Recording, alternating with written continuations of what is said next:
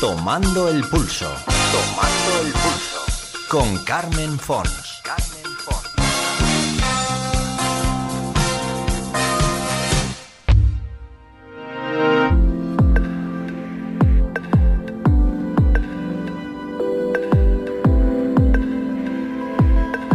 Muy buenas, señores. Permítanme darles la bienvenida a una nueva edición de nuestro programa, una nueva edición de Tomando el Pulso.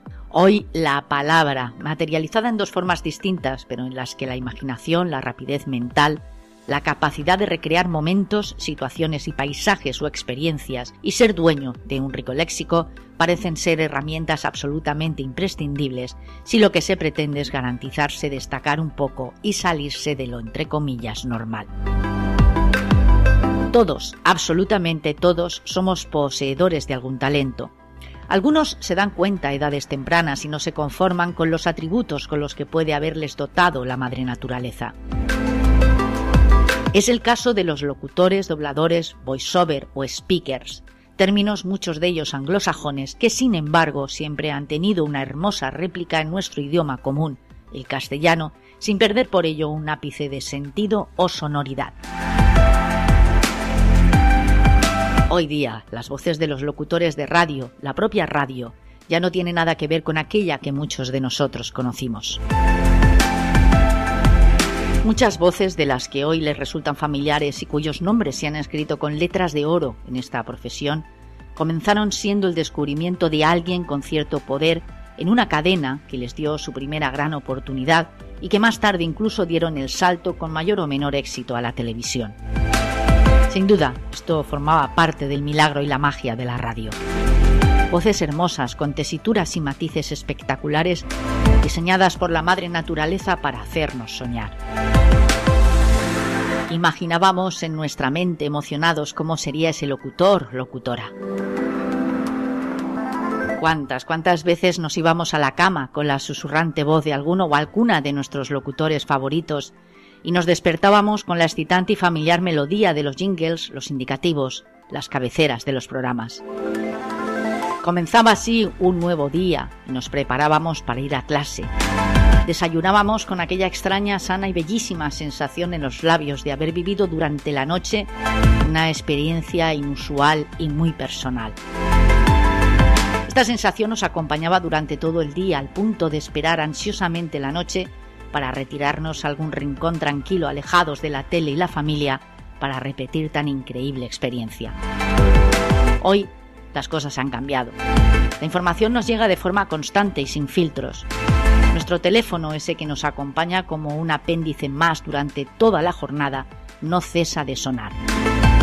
Ya sea por los envíos de WhatsApp o por las empresas de telefonía móvil nos sentimos acosados por una suerte de comunicaciones que ni nos interesan ni nos favorecen, alejándonos cada vez más de nuestra propia identidad como individuos, sintiéndonos así acosados y marcados con el hierro de la incomunicación. Por eso es cada vez más importante no alejarnos de lo que nos hace realmente únicos, la palabra. Roberto Alarcón es un apasionado de la radio. Desde muy temprana edad su voz, su sugerente, profunda, marcada y grave voz, lo situó en una esfera protagonista. Desde su Patagonia natal, donde además reside, nos lanza mensajes normalmente comerciales y nos invita a soñar cuando despliega todo el brillo de su voz. Es obvio que no pasa desapercibido, y nosotros bien lo sabíamos. Forma parte de este proyecto desde prácticamente el comienzo y es nuestra intención lo siga haciendo. Hoy, señores, lo conoceremos un poquito más. Nos adentramos en el hombre generoso y auténtico, modesto y sensato poseedor de una de las más bellas voces masculinas que servidora jamás haya escuchado.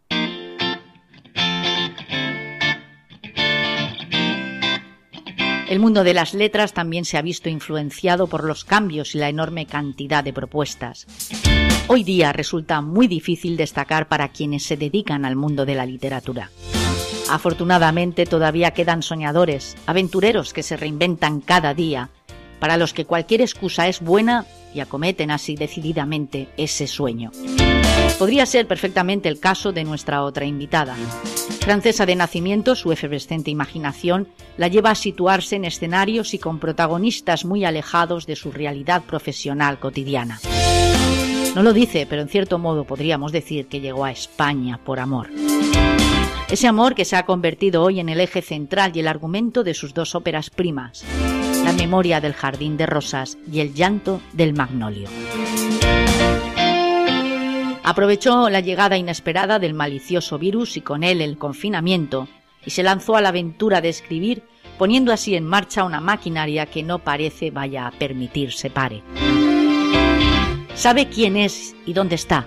Quizá esa fuerza es la que le anima a conectar con sus lectores en una espiral de compromisos constantes consigo misma para alcanzar el mayor número de receptores posibles y con ellos conectar desde la palabra sin que el idioma suponga un contratiempo o un bache.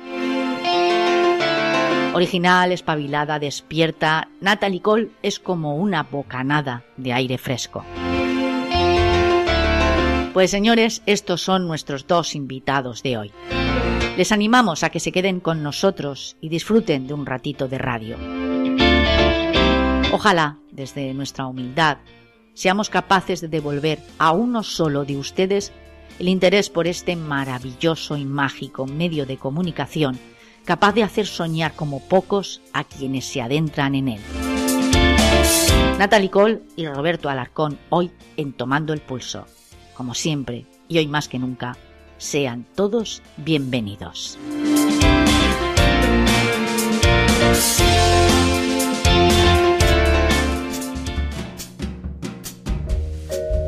Isabel se acercó con emoción al viejo escritorio de su abuela, desgastado por el tiempo. Colocado contra el tapiz de flores de la habitación, un sillón de terciopelo de color ciruela se situaba frente a ella elegantemente restaurado. Con cuidado se sentó. Luego dejó que sus dedos corrieran lentamente sobre los bordes del antiguo mueble. Finalmente cerró los ojos.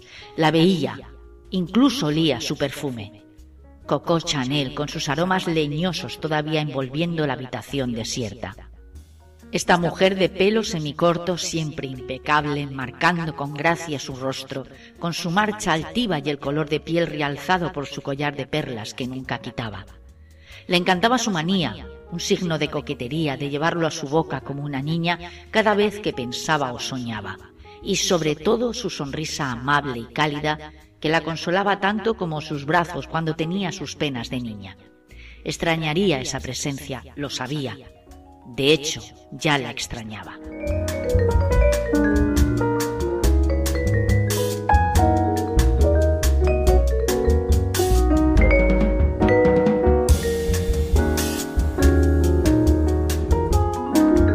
Estás escuchando Todo un Mundo Online la radio que une corazones. Hoy, esta escritora en ciernes lleva publicadas dos novelas inspiradas en el fascinante y complejo mundo del amor, el desamor y la pasión. Ciudadana del mundo ha vivido en África, Francia, de donde es original, y de momento España. País este último en el que se siente cómoda y en el que ha descubierto tal vez esa parte íntima de ella que casa mejor con los sentimientos desbordados y la pasión entregada y encendida.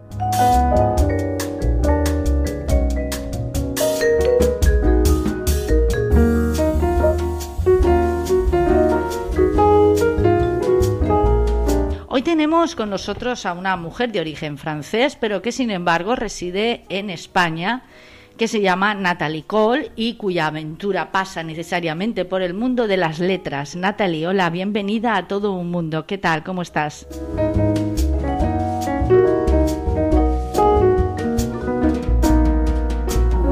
Muchísimas gracias Carmen por recibirme hoy en este fabuloso programa.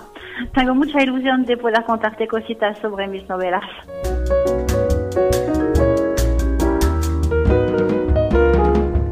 Estoy convencida de que vamos a llegar, pues por lo menos, no sé si a la profundidad, en, em, su amplia magnitud, ¿no? De, de, todo lo que es tu forma de entender las letras y la manera que tú tienes de, comunicarte con el resto del mundo a través de la escritura, pero sí al menos de alguna de esas obras que ya se han editado que ya se han publicado y que muchos han tenido la oportunidad de tener entre sus manos.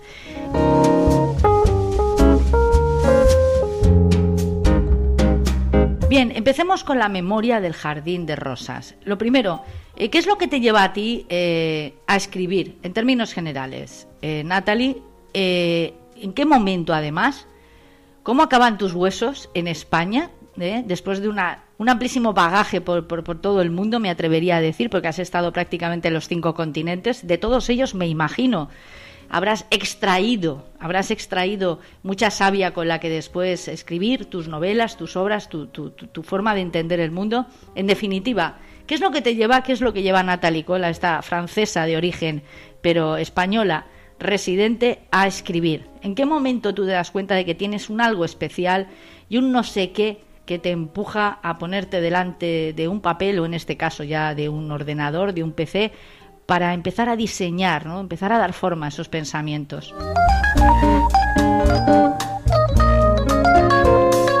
Eso ya empezó cuando ya tenía más o menos 10 años, porque me recuerdo escribir, a, escribir y leer a escondidas en mi cama por la noche, porque me, me, encantaba la lectura y siempre me ha gustado, me han gustado más los libros a la realidad, para decirte la verdad.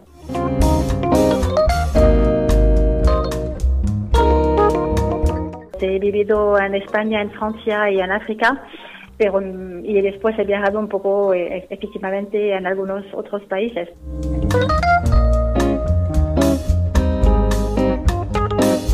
Bueno, pero eres, ah. eres, obviamente una ciudadana del mundo. Quien pueda llegar a acceder a tu currículum vitae y a tener un poco ¿no? de tu manera también de expresarse, se da cuenta de que has, eh, ¿cómo decirlo? Has extraído, como he dicho ya anteriormente, quizás sea la palabra más recurrente, más apropiada, extraído mucho de diferentes culturas que después reviertes además en tu obra. Es que por, naturaleza, soy muy curiosa, ¿vale? Pero es verdad que viviendo en diferentes países es lo que me gusta, es, es, esto también que me gusta transmitir en los libros. Me gusta hacer viajar mis lectores y, y, cuando escribo, escribo lo que, lo que veo en mi imaginación, ¿sabes? Así que lo que escribo es sentimientos, olores, paisajes, cuadros, todo lo que me viene a la cabeza. Y cuando no conozco un país, porque no físicamente me piso la tierra de este país, por lo menos lo que hago es mm, documentarme muchísimo, leer blogs, entrevistas, reportajes, todo esto, ¿sabes? Para sentirme mm directamente en el lugar de este país, en, una ciudad concretamente, en, no sé, en un museo, porque me encanta el arte también, cosas así, ¿no? Escribir me gusta desde que estoy muy pequeña, pero realmente me puse a escribir de verdad solamente hace dos añitos. Empecé un poco antes de la COVID, porque, porque a esta época estaba conectando con escritores del mundo del Mediterráneo, había hecho entrevistas, había participado a un encuentro de escritores con amigos y maravillosas personas en Madrid. Y em, a partir de ahí me preguntaban si me gustaba escribir y he dicho que sí. También antes había escrito para periódicos, por lo menos colaboraciones y blogs de arte. Y cuando empezó la COVID, que vino sin avisar y se quedó por mucho tiempo, pues decidí que habían escrito una historia que había empezado justamente tres semanas, cuatro semanas más o menos antes de la COVID.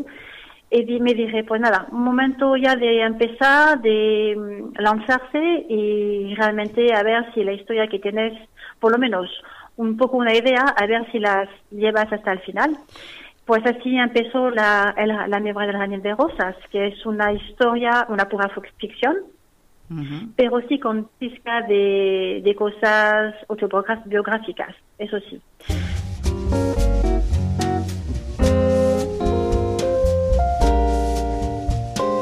El arte parece que se ve muy reflejado ¿no? en tus obras. Es decir, ese amor, esa pasión que tú sientes por el arte se evidencia ¿no? en tu forma de escribir. Así lo interpreto yo. Sí, es que lo, lo, que me dice la gente también es que me gusta la poesía, me gusta lo que es bello, me gusta, no me gusta, no me gusta el blanco el gris y el negro, no me, me gusta el blanco y el negro, no me gusta el gris, por ejemplo. Así que mm, cuando escribo mm, me gusta escribir lo más bonito posible y, mm, y sobre todo escribo desde el corazón. No intento, sabes, escribir cosas para que sean bonitas, escribo lo que siento. Y intentar tocar el corazón de la gente. Y me gustan las personas, estoy apasionada del ser humano porque creo que hay personas maravillosas en, en esta tierra.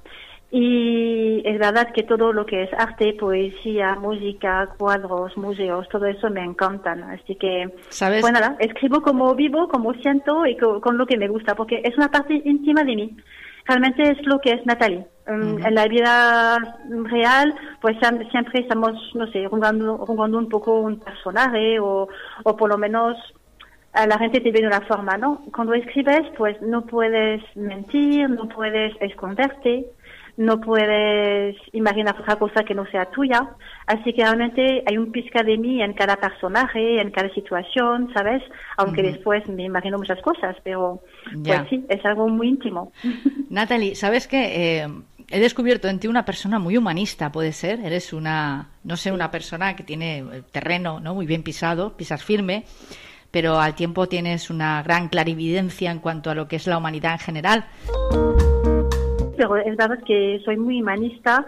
Pues empecé haciendo mm, una licenciatura en Derecho justamente porque me gusta esto, la justicia, el poder de las palabras, ¿sabes? El poder la, de las palabras, pero también su, su precisión, ¿sabes? Hacer cosas que, que no engañen a la gente y defender al oprimido, a las víctimas. Eh, soy muy, soy muy así, sí, es verdad. Eso es complicado, porque a veces el lenguaje también se convierte en un arma arrojadiza, en un arma de doble filo, ¿lo sabes? Puede hacer tanto bien como daño en un momento dado bien utilizado. Mira, de eso saben mucho, por ejemplo, los políticos. También me gustaba muchísimo la política de jovencita, ¿sabes? Porque justamente con este lado humanista, cambiar el mundo, pues eso sí que siempre lo tenemos cada uno en su en su corazón, ¿no? Intentando, intentando, intentando decir que por lo menos su vida que sirva para algo, ¿no? La utilidad y por eso he colaborado con organizaciones, ONGs, UNICEF y eso me, me encantó, me encantó conocer otras personas, culturas, eso sí, eso sí que es importante en mi vida.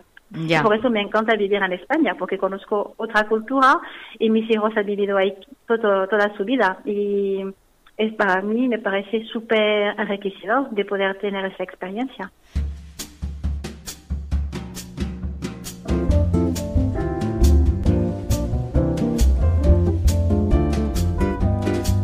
Además, en España me imagino que encontrarás cosas diferentes a otros países que ya conoces bien, que no sé si son mejores o peores, pero que sí que efectivamente son diferentes y sacan una parte de nosotros, ¿no? Que es muy propia, muy nuestra. Eh, en tu caso, me imagino que también te habrá pasado. Habrás sacado algo que quizá en Francia, pues no aflore de la misma manera. No lo sé.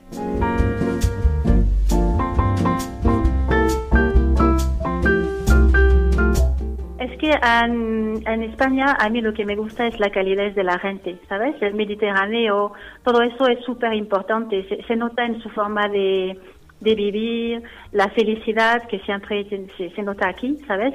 Yo veo los españoles como muy alegres, siempre, aunque pase cosas como la COVID, por ejemplo, pero siguen, ¿sabes?, con esta manera de ver a la, vida que es diferente del de, los, de los franceses. Somos menos alegres, creo yo, en Francia.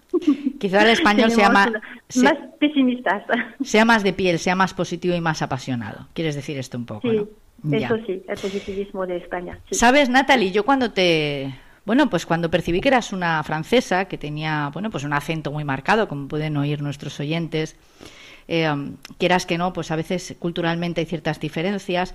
Eh, yo soy una, mujer muy recta, muy, muy, muy clara además en la, mi forma de expresarme, muy concreta. Me gusta que, que, que, no haya margen de duda ¿no? cuando, cuando confecciono una pregunta o cuando resuelvo de alguna manera, cuando estoy agendando una entrevista, me daba cierto temor que no nos entendiéramos, que fuera difícil esta entrevista por diversas razones y circunstancias. Una de ellas, como he dicho, lógicamente, pues ese idioma, ¿no? Que nos separa, aunque tú hablas un castellano perfecto, de decir, grata sorpresa por otro lado, que me facilita muchísimo las cosas en este sentido. Pero aún queda esa, eh, no sé, ese pequeño eh, socavón, ¿no? Ese pequeño esa pequeña separación entre ambas, ¿no? que es la cultural. Evidentemente Francia y España están muy cerca, pero en muchos aspectos, yo he conocido muchos franceses, somos muy diferentes, ¿verdad? Eh, no sé, el, francés es muy agudo, pero también es, como tú dices, un poquito más, no sé si decir eh, pesimista o negativo, pero sí es eh, menos espléndido en su manera de manifestarse o de manifestar su alegría que el español. Eso es cierto, eso yo también lo constato y lo reafirmo en función de lo que tú acabas de decir. Y lo que me encuentro es una mujer con muchísimas ganas de contarnos cosas, encantadora por otro lado, que además tiene mucho que decir y por lo que me da la impresión una excelente conversadora y muy culta. La emisora de habla hispana Todo un Mundo Online.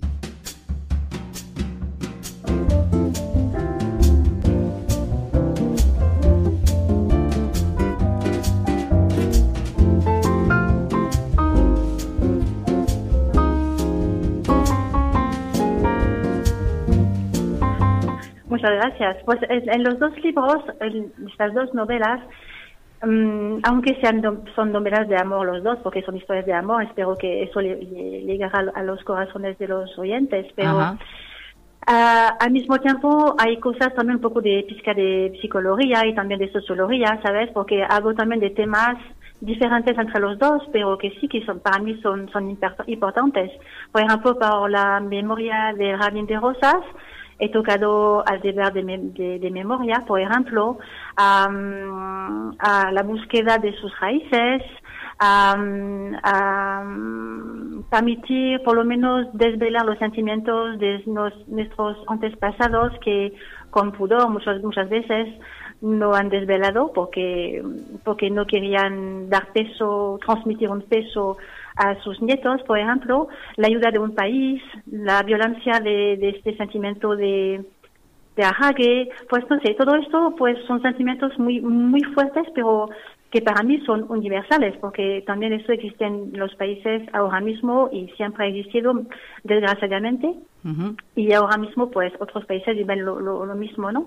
Así que a través de eso, pues la primera novela ha sido para entrar sobre los pasos de mi, de mi abuela materna, paterna, perdona, y, y al mismo tiempo conocer un poco la historia de, esta, de esta gente que ha tenido que huir de un país, volver a hacerse una vida y que por supuesto han sufrido de todo esto, ¿no? Porque la, la historia ha cambiado los planes que a lo mejor ellos tenían.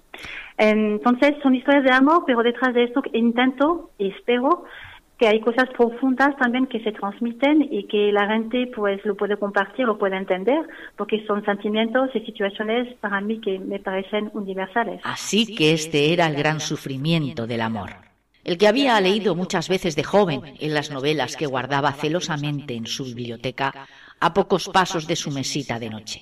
Tesoros que despertaban su imaginación, que la hacían vibrar en el fondo de su cálida cama, escondida cómodamente, con la cabeza apoyada como una princesa sobre las suaves almohadas, abandonándose lánguidamente en las sedosas sábanas de esta habitación de color rosa empolvado que volvía a encontrar cada fin de semana en la casa de Venise, su abuela, en la región de París. La casa de la familia, tan querida por ella que se imaginaba castillo con murallas impenetrables. Disfrutaba de esta puesta en escena. Fantaseaba ser una de estas heroínas con un destino desafortunado, por supuesto, pero aventurero, apasionado y emocionante, que la dejaba sin aliento al pasar la última página. Estás escuchando a Carmen Fons en todo un mundo online. Esto es Tomando el Pulso. Me ha parecido entender, Natalie, que comienzas a escribir cuando empieza todo esto de la pandemia, ¿no? Cuando primero nos recluyen eh, de una forma forzosa, evidentemente, además, aquello fue muy duro para muchos de nosotros que estábamos acostumbrados a una vida social. En España se vive mucho en la calle, tú lo sabes, porque ya es parte de aquí. Eh, fue duro, fue duro realmente. Además, no entendíamos muy bien el porqué de aquello ni las consecuencias que iba a tener a corto, medio o largo plazo. Está claro que se ha prolongado en el tiempo.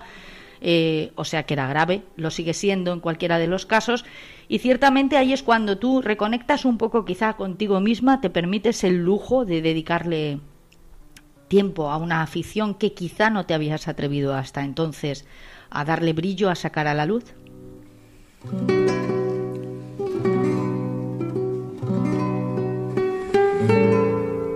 Pues eso, lo que tú me dices, me hace muchísima gracia, porque tengo amigos escritores que me, que me contaron que ellos no podían escribir durante esta temporada, estaban como bloqueados. Y a mí, en, en cambio, pues me he puesto mi, mi, burbuja y diciendo, vale, el tiempo se ha detenido, pero no quiero que este, este evento, o no evento, porque al final es tan absurdo y tan particular, tan singular, que eso influye en mi vida. Así que, no sé, es una forma de control también, supuesto, supongo.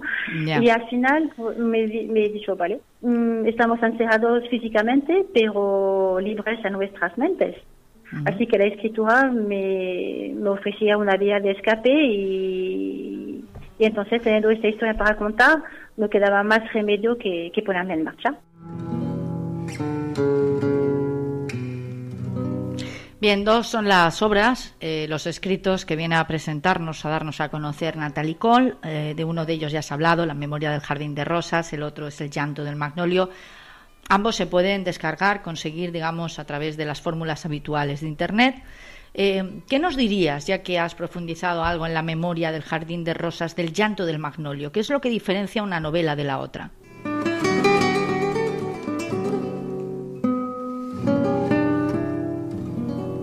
La primera novela es una historia de amor mm, que cuenta tres historias diferentes en tres épocas diferentes y sobre continentes diferentes también. Tres, todo en tres. es, una, es una historia de amor en tres tiempos, podríamos decir.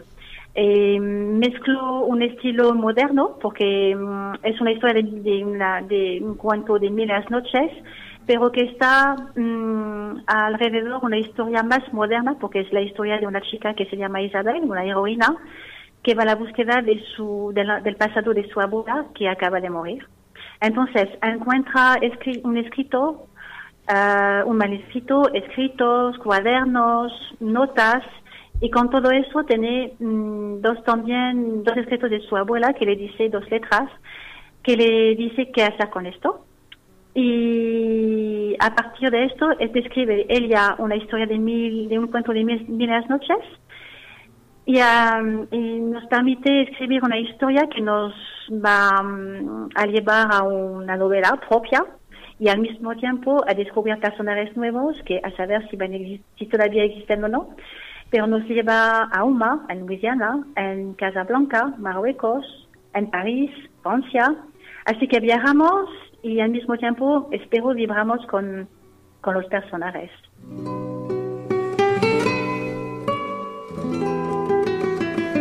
Segunda novela, El viento del magnolio, pues seguimos con la misma heroína, pero ya era otro reto para mí. Quería saber si podía escribir otro tipo de historia, pero con los mismos personajes quitamos, dejamos de lado el cuento de miles noches y seguimos con la parte moderna de la novela, de la primera novela. Y ahí eso me inspiró una noticia que leí en internet y la inspiración del viento del magnolio resulta del mayor escándalo de espionaje de la CIA, a saber la lectura de comunicaciones cifradas de aliados durante décadas, a través de una compañía suiza una fabricante de dispositivos de cifrado que se llama CryptoAre. Y a partir de ahí, pues desarrollé una historia que me permitía conectar con mi primera novela. Todo es pura ficción. Y aproveché de la mm, compañía que se llamaba CryptoAre para llamar la operación Krypton mi novela. Y a partir de ahí he inventado todo, todo, todo, todo, toda la historia.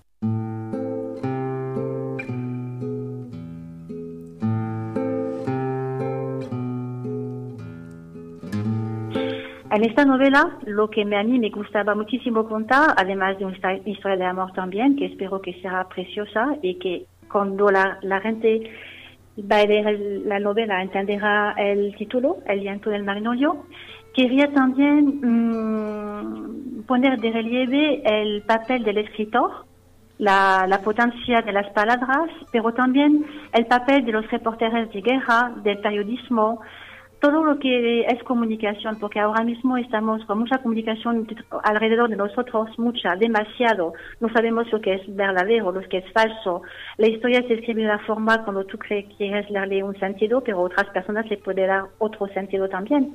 Así que este poder de las palabras, del, de la gente también que están en otros países, que ven las culturas diferentes, cómo la percibe, porque un país Mm, espiona a un país aliado, supuesto, supuestamente aliado, Y, y también siempre me preguntaba cómo un, un reportaje de guerra o un, espio, un, un espía podía trabajar, colaborar con gente y al mismo tiempo encontrar a personas que son completamente diferentes, opuestas a, a él mismo, ¿no?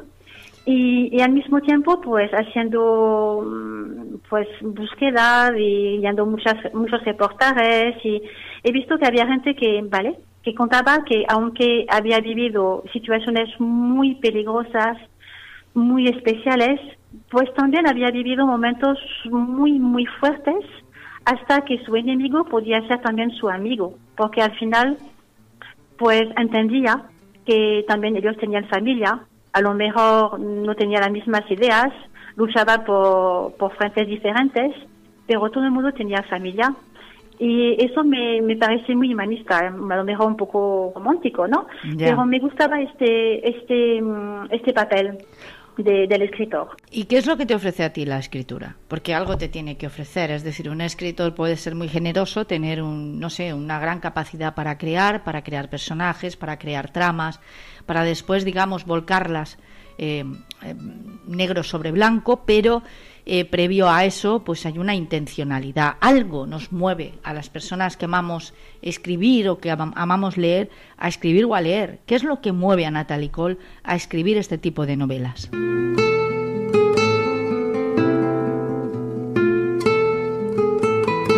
soy muy soy una persona muy apasionada con todo lo que hago no no soy muy muy así muy intensa no como siempre me dicen mis hijos. Así que así que cuando escribo pues me, me gusta tocar el corazón de la gente a ver hasta dónde podemos llegar.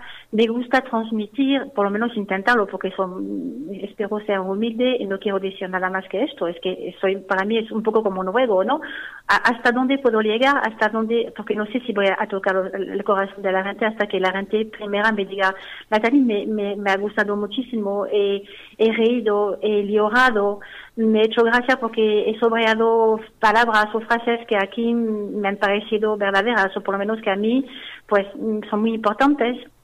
Así que lo que me mueva es esto, es mm, compartir, ¿no? Supongo que a ti también, ¿no? Es compartir con la radio, con, con ideas, con palabras, conocer a la gente, este lado humanista, pues creo que es, es lo que nos mueve, ¿no?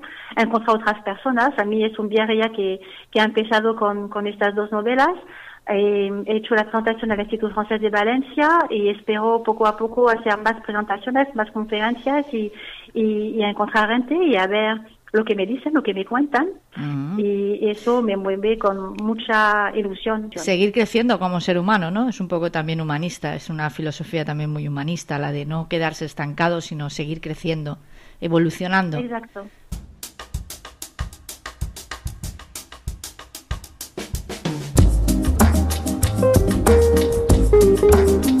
Pues eso, eso me, también me lo dijo una persona en LinkedIn. Natalia, has crecido mucho, que no, que no conozco de nada, nada, ¿sabes? Y me dijo, enhorabuena, has crecido muchísimo. Y, digo, vaya, eso sí que al final la escritura es un viaje para, para viajar con los demás, pero al final te hace crecer también porque tienes que preguntarte cosas, tienes que buscar al fondo de ti lo que va, porque los sentimientos, tú lo sabes, ¿no? Cuando escribimos no podemos inventarnos cosas, tenemos que escribir lo que sentimos realmente. Así que mm, hay cosas muy personales, muy íntimas. Si tú lees, lees entre las líneas, pues vas a descubrir a la Natalie.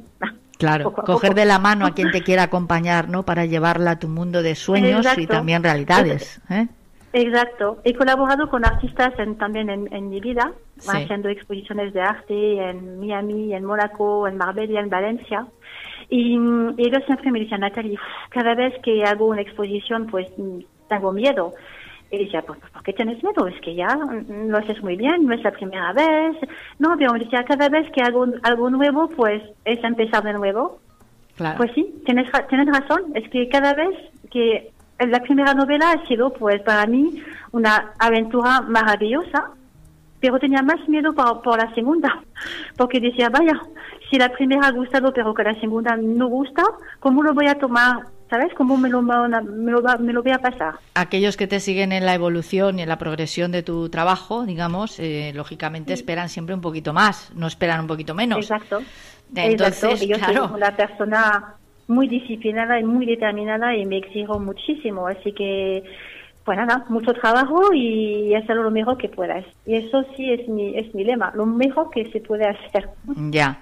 Bueno, Natalie, ya para terminar, porque hay que ver cómo hemos tenido un poco, ¿no? Que primero esbozar esta, esta entrevista para poder concretarla en un día, una hora y, no sé, materializarla en algo concreto que se pueda escuchar, que ustedes puedan escuchar qué es lo que va a pasar, lógicamente a, resultas de esa quedada, entre comillas, como se suele decir en España, pues bueno, esta conversación amable, ¿no?, entre dos mujeres amantes ambas me da la impresión de la palabra y de las emociones y los sentimientos. Has utilizado un término, intensa, eso es muy español, se utiliza muchísimo en España. ¿Te lo dicen con mucha frecuencia, aparte de tus hijos? ¿Hay alguien más que te lo diga?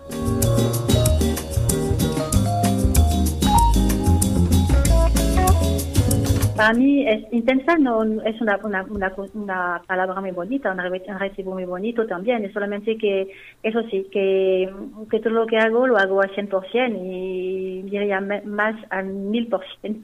Pero es así, y creo que es así que transmites las cosas y y que si realmente tu, tus novelas tu forma de vivir o de sentir pues se puede compartir de esta forma, me parece mejor. Es que la vida tiene que vivir con intensidad, ¿no? Si no, me parece un poco tristón todo. La verdad es que el plano gris, ¿no? Es un poco, eh, pues como, como mínimo le falta alegría, le falta color, le falta sabor. Como tú decías, no eres una mujer, eres una mujer de blancos o negros, no eres una mujer de matices grisáceos.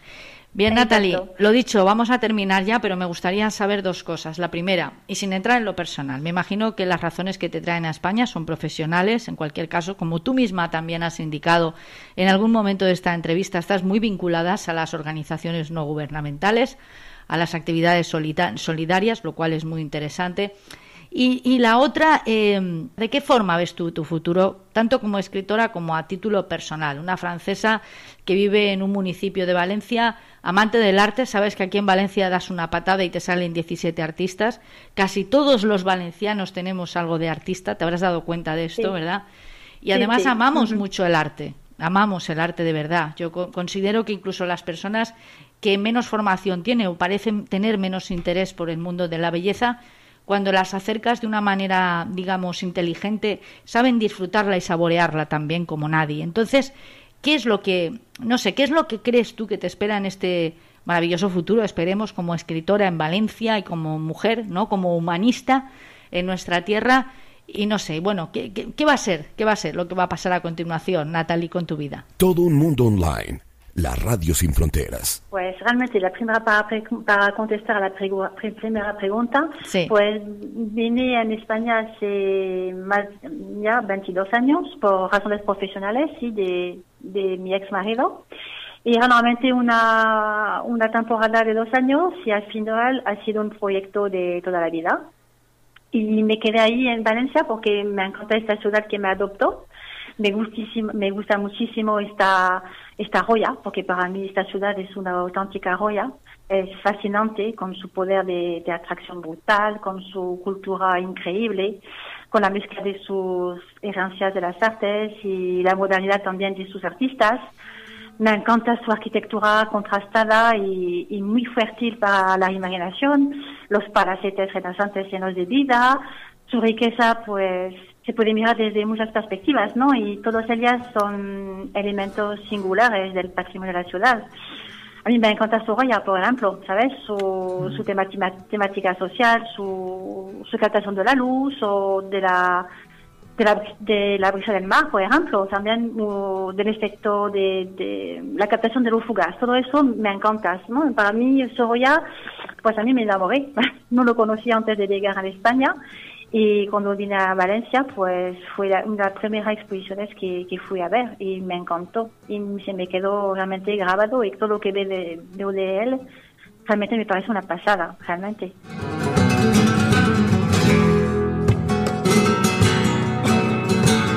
Y para mi futuro de escritura, pues espero que nada, que las novelas tendrán éxito, que voy a tener más más conferencias después ya de la COVID para poder encontrar a, los lectores. Acabo de mandar también mi libro en Estados Unidos a una persona también que tiene una plataforma de, de francófonos para hacer conocer a los francófonos en Estados Unidos y me ha aceptado la memoria del Jardín de Rosas en francés. Así que ver también otra aventura, ha pasado ya la memoria del Jardín de Rosas, ha pasado al Atlántico, así que ya es una noticia maravillosa. Y contigo hoy, pues también en Valencia, estoy súper, con mucha ilusión. Bueno, yo espero, yo espero que esta primera toma de contacto sea el inicio de otras muchas, ¿verdad? Que tengamos la oportunidad de conocernos personalmente, porque creo que tenemos muchas más cosas en común de las que a priori uno podría imaginar y que además nos une mucha gente, curiosamente, ¿verdad? Porque nosotras nos hemos conocido a través de las redes sociales, como ya he conocido yo también alguna que otra escritora y en este caso en particular, pues lógicamente todavía más por el tipo de personajes ¿no? que nos unen, el tipo de personas que nos unen, deberíamos conocernos. Yo creo que casi esto ya debe ser una exigencia en nuestra agenda. Natalie Cole. Con mucho, gusto, con mucho gusto. Cuando tú lo desees, aquí estaré yo preparadísima para, bueno, pues para ir a buscarte donde tú me digas. Creo que conoces mejor la ciudad que yo, así que no sería ningún problema. Pero evidentemente tú has dicho, has dado así a lo tonto, ¿verdad? Como casi, casi sin darte demasiada importancia, has dado unas pinceladas de lo que es Valencia, eh, que yo creo que, bueno, has dado en el clavo. Has dado exactamente en el clavo. Y todavía nos quedaría muchísimo de lo que hablar. Natalie Cole, La memoria del jardín de rosas y el, llanto del magnolio. No se la pierdan, tienen que seguirla en las redes sociales. Una francesa afincada en Valencia, en un municipio cercano a la metrópoli, cercano a Valencia. Y bueno, pues ya han oído. Una gran humanista y una mujer extraordinaria con una mochila cargada de experiencias, de viajes y de conocimiento que intenta plasmar negro sobre blanco a través de sus novelas.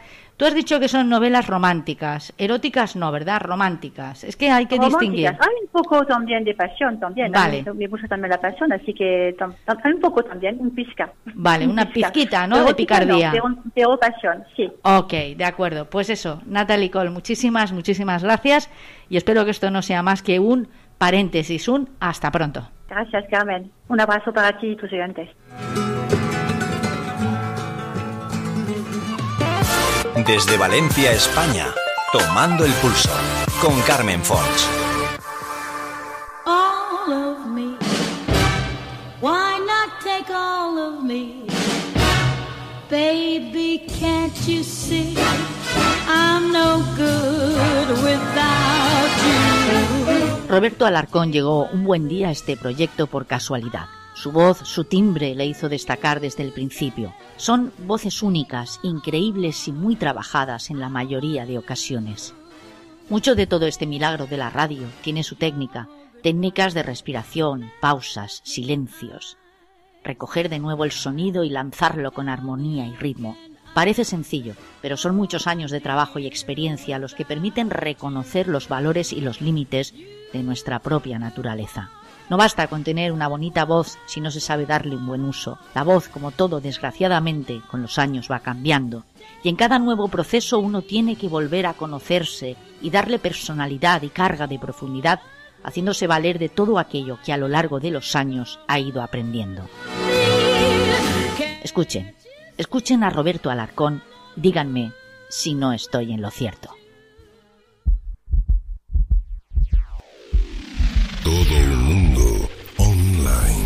La manera de hacer radio que cambió la radio. Todo un mundo online. Todo un mundo online. La magia de la radio. Estás escuchando Todo un mundo online. La radio que une corazones.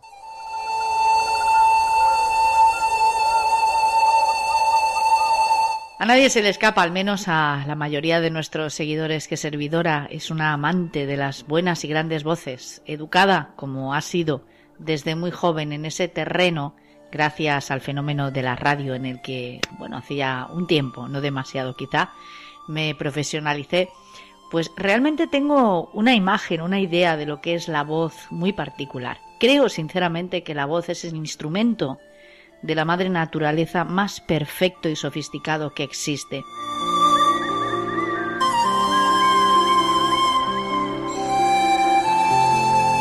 que una buena voz nos puede hacer soñar. Es una manera de comunicar, de transmitir y de conectar con el resto de los mortales. Roberto, ¿estás de acuerdo conmigo? Hola, ¿cómo estás, amigo?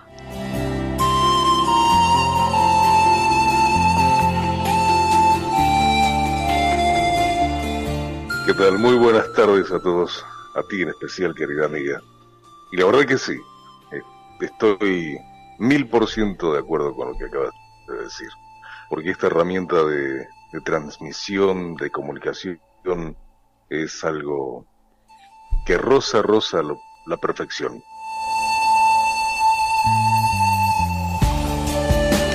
Ocurre que hace años ya, en un intento desesperado de popularizar lo conocido como radio, ¿no? el medio de comunicación, como yo llamo siempre por excelencia, bueno, pues se tentó a la suerte en un ir y venir de ideas más o menos eh, alejadas o más o menos cercanas, depende en cada ocasión, a lo que servidora piensa, en la que la voz era algo no determinante, ¿eh? era un valor añadido, pero no era fundamental.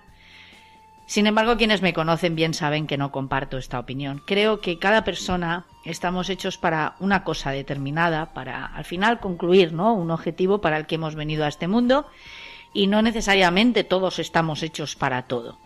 En Roberto Alarcón, que es la persona que tenemos al otro lado del océano y en este caso de Internet, encontré, encontró servidora precisamente un apoyo, esa logística, ¿no? esa forma de entender la comunicación que le favorece a través de esa herramienta maravillosa de la que te ha dotado la madre naturaleza. Es cierto que no es un mérito eh, nuestro, no es un mérito tuyo, pero al final hay que saberla también manejar y educar como cualquier otra herramienta. Es el caso, por ejemplo, de los cantantes eh, o de cualquier otro profesional, ¿no? De cualquier otra índole y ámbito que necesita conocer, formarse, experimentar con, con, esa herramienta con la que la naturaleza le ha dotado para poder llegar algo más lejos.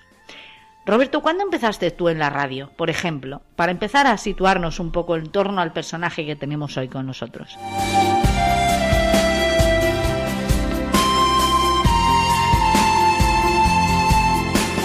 El mundo de la radio me atrapó desde muy, muy niño. Eh, fue una situación en un acto de egresado por uno de mis hermanos mayores, quien estaba haciendo la presentación en ese entonces tenía esta herramienta que, que no pasaba de desapercibida. Tendría en ese entonces seis, siete años. Y me atrapó de tal manera que con el correr del tiempo se fueron dando situaciones, sensaciones, en que cada vez estuve, con el correr de los años, dentro ya de la adolescencia, mucho, mucho más cerca con el tema de la radio. Y, obviamente como todo aquel que comienza en este mundo de la comunicación radial, eh, uno siempre anhelaba poder estar atrás del micrófono tratando de, de transmitir por ahí alguna idea, algún concepto, algún conocimiento musical, si se lo quiere llamar, si puntualmente hablábamos de, de lo que es hacer conocer la historia de los artistas, de la música y eso. La radio puntualmente comencé cuando tenía 16, 17 años. Ya hace bastante, bastante tiempo. Bueno, en esta profesión, eh, tú lo sabes igual que yo, nunca se, se, termina de aprender. Es cierto que cada día es un nuevo reto y una posibilidad de aprender algo nuevo. Es cierto, eso es así. Y más ahora con las nuevas tecnologías que se incorporan a, amén a lo que es el conocimiento de la voz y el desarrollo ¿no? de un discurso coherente eh, con cierta rapidez mental, se incorpora también el elemento ¿no? tecnológico que, todos tenemos que, dominar hasta cierto punto al menos para poder convivir ¿no? dentro de, de los márgenes lógicos de la comunicación a través de la radio. ¿Cuáles son tus proyectos, decía yo, Roberto, inmediatos? ¿Qué tienes en mente? ¿Qué te gustaría hacer? ¿Para qué crees tú que ha venido al mundo Roberto Alarcón?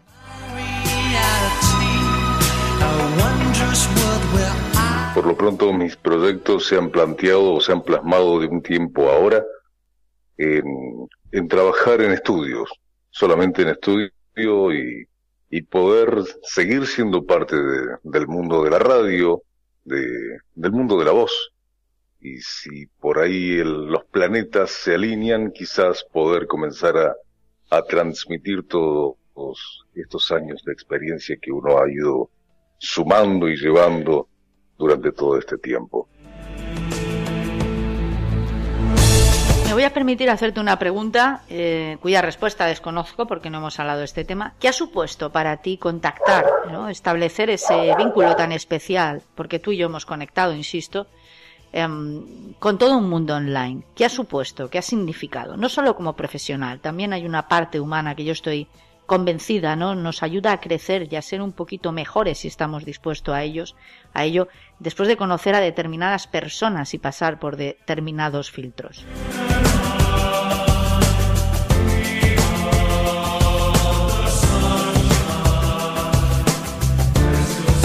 Mira, para mí todo el mundo online fue algo totalmente nuevo.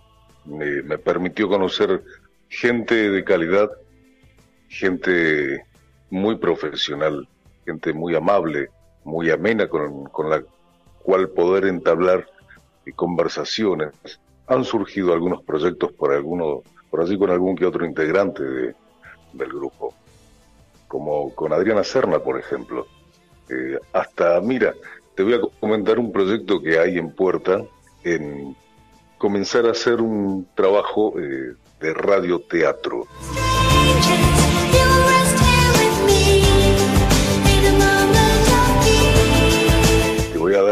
La primicia, seré el malo. y, voy a... sí, sí, voy a ser un ser totalmente despreciable. Así que eh, comenzaré a, navegar por ese tipo de aguas, eh, de, al menos en lo que es eh, voz, en, en, el radioteatro. Y la verdad que es algo totalmente nuevo para mí. Alguna vez se me pasó por la cabeza por ahí ser o tratar de, lograr capacitaciones en cuanto a, doblajes. Esto es totalmente nuevo y, lo más temeroso de esto es que ya está, ya está aquí y, dentro de muy poco ya se me estará haciendo llegar el guion para poder ser parte y partícipe de, de, esta eh, nueva etapa y la verdad que es algo totalmente ansioso y, lindo. Lindo porque aparte es nuevo, sé que voy a aprender de los mejores, así que...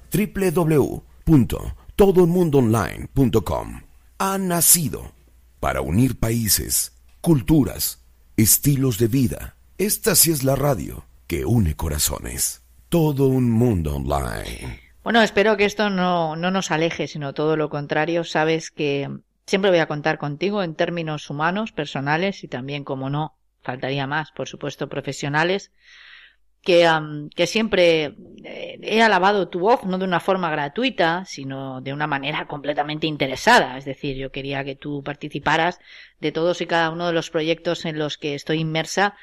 Algunos ya los conoces y que todo un mundo online quería ser un poco quien recogiera, ¿no? Esa, a esa gente y le diera la oportunidad de mostrar cómo trabajan, cómo lo hacen, lo que pueden ofrecer al mundo.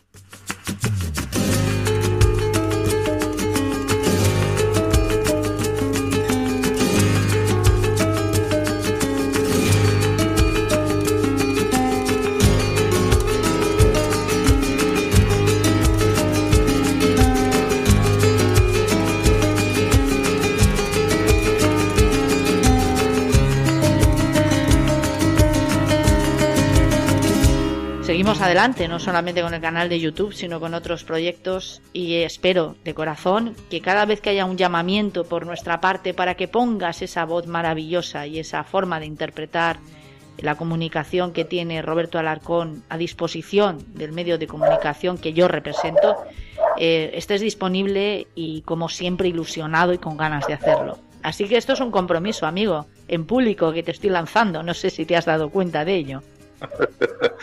Pero por supuesto que sí. Estoy, como te lo dije ya hace muchísimo tiempo, eh, comprometido por una cuestión de principios contigo. Porque te considero, si vienes alguien que todavía no, no nos conocemos, todavía no tenemos ese cruce de miradas, eh, parece que sí. Parece que ya nos conocemos y, y la verdad que es algo totalmente grato por haber escuchado todos esos elogios que me que has hecho mención. Eh, la verdad que no entro por ninguna puerta, en este momento no estoy entrando por ninguna, ninguna puerta. La ropa se me apretó un montón. Y, que vale, que no, no, no, es ningún compromiso, ni me, estás poniendo ningún brete en cuanto a, compromisos contigo. La verdad que es todo un placer, siempre será todo un placer. Este, primero que nada por el lugar que me has podido brindar allí y, aparte, bueno, todo lo que me has comunicado y la buena aceptación de toda la gente que, que tiene para con los trabajos que hemos realizado. Así que estamos al tanto, ya lo sabes. Y sobre todo hay algo que nos conecta y mucho y es el amor por este medio de comunicación maravilloso y el respeto profundo que sentimos por los oyentes ambos. Sin lugar a dudas, eso, eso es lo que más nos ha unido. Ese candado está cerrado ya de por vida y ha unido nuestros corazones. Amigo Roberto, muchas gracias. Así es. Cuento contigo para todo. Gracias, para todo lo que, necesites en cuanto a, a, lo que podamos desde aquí eh, transmitir, ya sabes.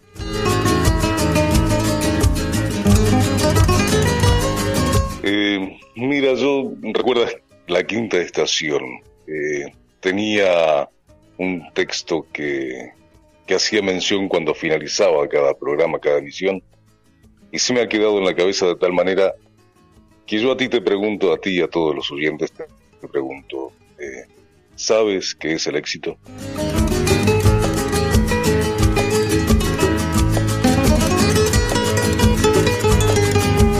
Para mí, el éxito es sonreír mucho y con regularidad. Éxito es ganarte el respeto de las personas mayores adolescentes y el cariño de los niños. Éxito es encontrar lo bueno en los demás. Éxito es dejar el mundo mejor que cuando lo encontraste, ya sea por tu camino de vida, un acto noble, o por lo bueno que serán tus hijos. Pero sin lugar a dudas, la mejor definición de éxito es hacer y pensar que alguien lleva una vida o un momento especial porque tú existes.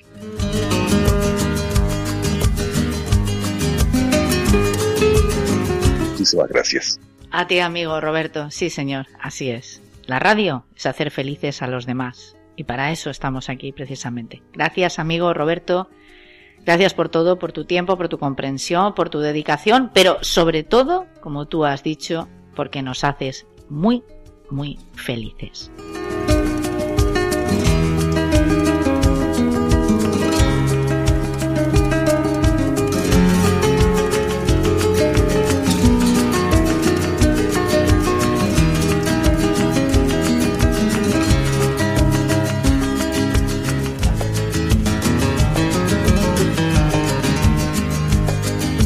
Gracias, señores, como siempre, por estar ahí.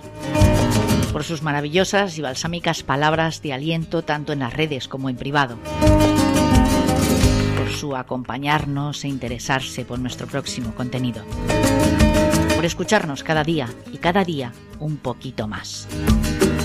Les esperaremos siempre con nuestra puerta y nuestros brazos abiertos de par en par. Sigan con nosotros y con nuestra programación. La próxima semana aquí estaremos de nuevo. Sean muy felices, pero sobre todo, hagan un sitio a la radio en sus vidas. Señores, hasta pronto.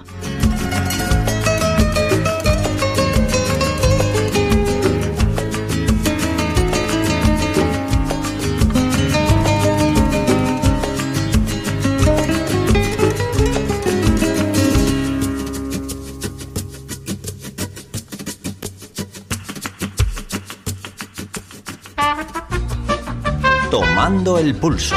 Tomando el pulso. Con Carmen Font.